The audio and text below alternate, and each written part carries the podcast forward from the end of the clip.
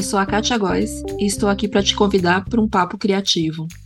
Eu estava vendo um vídeo sobre Stranger Things, da Netflix, que falava sobre as várias referências de livros e filmes dos anos 80 que aparecem na série.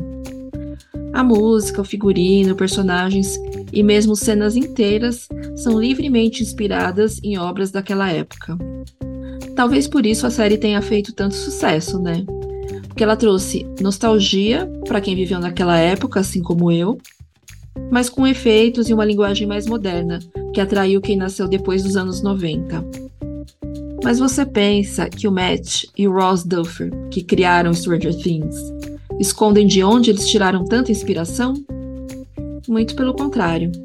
Na Bíblia de venda da série, que é o material que eles apresentam para possíveis interessados em produzir o projeto, tem referências aos filmes Conta Comigo, ET, Tubarão e muitos outros. Do ET, então, a referência é ainda mais evidente. A personagem Eleven encontra um grupo de amigos que escondem a menina e participam de uma perseguição de bicicleta.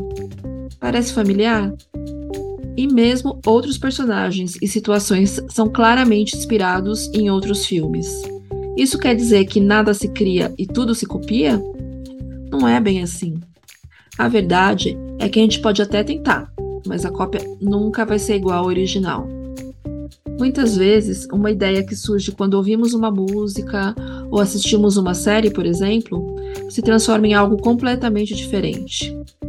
Isso porque as nossas experiências e a nossa visão de mundo vai aparecer de alguma maneira no que a gente fizer. Principalmente quando estamos começando um trabalho, é comum que a gente tente imitar os nossos ídolos. Afinal, a gente começa a prestar mais atenção neles, tenta imaginar como eles chegaram naquele resultado mas a gente sabe que é quase impossível chegar naquele nível de perfeição, né?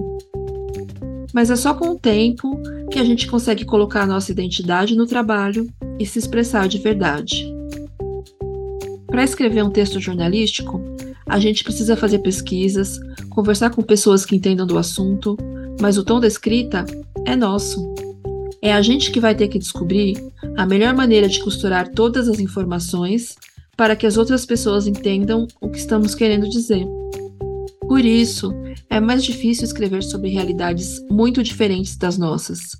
Não é impossível, mas com certeza vai dar mais trabalho falar sobre o que a gente não conhece. Mas também é muito recompensador quando conseguimos buscar referências e criar algo novo, com a nossa marca e que seja bem diferente de tudo que já vimos por aí. Copiar pode ser até mais fácil, mas acho que nem preciso falar da questão ética disso, né?